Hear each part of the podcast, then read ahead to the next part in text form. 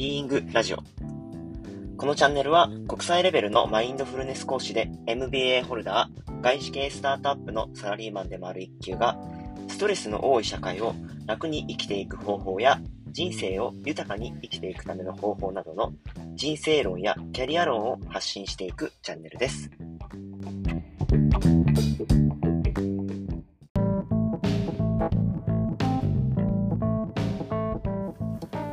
はい、えー、皆さんおはようございます。いかがお過ごしでしょうか？今日もお聴きいただきありがとうございます。えっと、今日はですね、えっと、先日、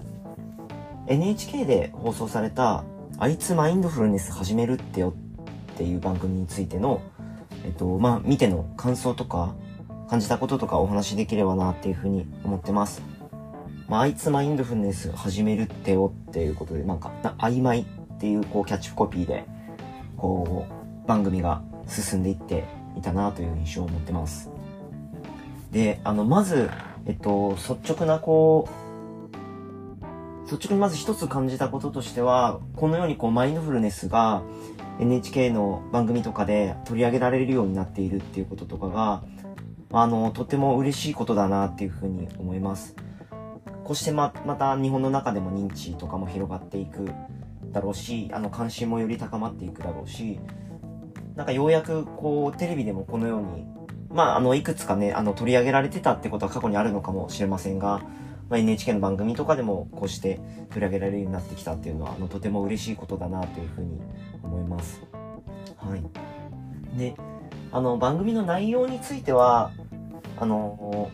まあ、いろんなこう、感じ方をされた方がきっといらっしゃるんだろうなっていうふうには思うんですけど、まあ、あの、おそらくこう、テレビを、なんて言うんでしょう、こう、人に届けていく中で、なんかこう、キャッチーなキーワードとか、こう、なん、なんでしょうね。わ、わかりやすさっていうかな、なんでしょうね。こうい、ろんなこう、素人にはわからない部分、こう、視聴率を上げるためにこういう風にしなきゃいけないとか、こういう要素が必要だっていうことがいろいろあるの、あるんだろうなっていうふうには思いながらも、あのー、一方でこう、マインドフルネスについて、こう、なんでしょうね。いくつかこう、まあ、ミスリードではないですけど、私がなんかこう感じていることと少しこう、少し違うかなっていうふうに感じる部分もあったりして、ちょっとそこについては自分なりの意見を、こう、ここで、あの、お話しできればなっていうふうに思ってます。で、まずあのこう、番組のキャッチコピーでもあるなんか曖昧っていうところですね。これについては、きっとそのキャッチーにしていく必要があるっていうふうになんかいろんなことがあるんだろうけれども、私の感覚、その曖昧っていうふうにあの番組の中で曖昧曖昧っていうキーワードが出てくることのの意味合いとか、その本質的な意図っていうのが、私自身多分理解できていないと思うので、あの、私自身こうミスリードというか、あの、分かりきっていないんだろうなっていう部分もありながらも、あの、まあ、視聴者の方が普通にありのままにそれを見たら、こう、マインドフルネスってなんかこう、物事を曖昧に見るとかそういう感じなのかなっていう解釈をされる方もいらっしゃるんじゃないかなっていうふうに思ったんですよね。で、なんか私、まあ、いろんな場面があると思うんですよね。いろんなケースがあって、その場面場面置かれてる状況によっても変わると思いますし、その人のこの物物事の見方とか、またその見方がどういうふうに助けになるかっていうのも、あの、その置かれてる文脈とかによって変わるとは思うんですけど、あの、マインドフルネスってその、物事を曖昧に見るっていうのはどちらかというとありのままに見るっていうものなのかなっていう、まあね、なんて言うんでしょう。マインドフルネスとはこうだっていうことを語りきること自体がこうマインドフルネスが意図してることとはちょっと違うのかもしれないですけど、まああの、私自身助けになっていることとしては、そのマインドフルネスってありのままに物事を見るってことがすごく助けになっているので、あの、そこで起きていることは、ああこういうことが起きているんだなっていうふうに、まさにこうありのまま見ていくっていうことが自分自身にとって、その、いわゆるこう、自動、自動反応っていうか、無自覚的に何かにこう、なんだ、えっと、無自覚的に自動的に何かにこう、反応し続けて生きるっていうのではなく、あ、今こういうことが起きてるんだなってことに気がつくことによって、こう自分の意図に従って、こう、意図的にこう行動を選ぶことができるとか、っていうことの助けになっているかなっていうふうに私自身としては感じています。なので、なんか、もしその、あ、マインドフルネスって曖昧に物事を見るっていう、こうなんかぼんやりした感じで、こうなんか認知をしていくみたいな感じなのかなっていうふうに、こう感じた方がいらっしゃったら、まあもちろんもしかしたら、あの、そういう場面もあるのかもしれないけれども、私自身としてはどちらかというと、ありのままに鮮明に物事を見るってことが助けになっていますと。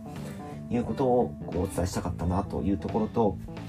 あとは結構マインドフルネスが語られる中で、こう、整うとか気持ちいいとか、心地よいみたいな、なんか、あの、そういう、うこうなんかちょっとサウナっぽいような文脈で語られることってすごい多いかなっていうふうに思うんですよね。で、あの、いろんなサービスの、こう、今回のこの、曖昧、あいつマインドフルネス始めるってよっていう番組以外でも、いろんなサービスで、こうなんか、スッキリしますとか、整いますとか、落ち着きます、心を無にしますみたいなこととかが、なんか結構言われてるなっていうふうに思っているんですけど、あのー、マインドフルネス決してそういう側面ではないかなっていうところがあるかなっていうふうに思うんですよね。むしろ、その、なんでしょうね。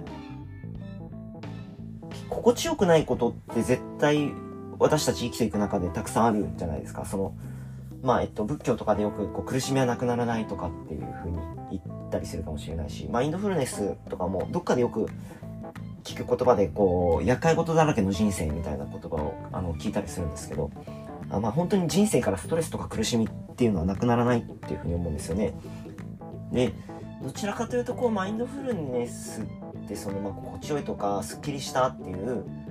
まあ、リラックスするっていう側面はもちろん、こう、ありつつも、それが目的ではない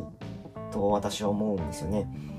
そのなんか、心地よくない状態とか、不快な感じとか、こう、ストレスフルな環境と、どのようにこう、共にいていくかみたいなこととか、うん、そうですね。なんか、まさにその苦しみとどう向き合うか、苦しみはなくならないけど、それとどう関わっていくかっていうことが、まあ、えっと、とても大切なことなんじゃないかなっていうふうに思っていて、まあ、マインドフルネスってどちらかというとその気持ちいいとか心地いいとかスッキリするっていう文脈よりも、うん、苦しみとどう向き合うかみたいなところが私にとってはあのとても助けになっているなっていうふうに感じます。で、マインドフルネスの練習をしていくと必ずしも心地よい体験だけではないんですよね。いろんなことに気づいて不快な感覚にも気がついていくってことも起きてくるので、あのー、なんか決して気持ちいい整いたいみたいな、こう、意図を持ってやっていくと、こう、逆に不快な感じが強まっていくとか、っていうこともあり得るかなっていうふうに思っています。はい。まあ、前提としてはまず、あの、こういう番組が NHK の中で取り上げられるとかいうことは、あの、とても嬉しいことだなっていうふうに思いますし、あの、どんどんどんどんこれから認知が広がっていってほしいなと思う一方で、あの、少しこう、私なりにこう感じたこと、そして私にとってマインドフルネスがどういう風に助けになっているか、みたいなこととかを今日お話しさせていただきました。またあの今後の放送もあの楽しみに見ていければなというふうに思います。またそこで感じたこととか、あのこのラジオでぜひ発信していければなというふうに思ってますので、あの今後もお聴きいただけますと幸いです。今日もお聴きいただきありがとうございました。ではまた。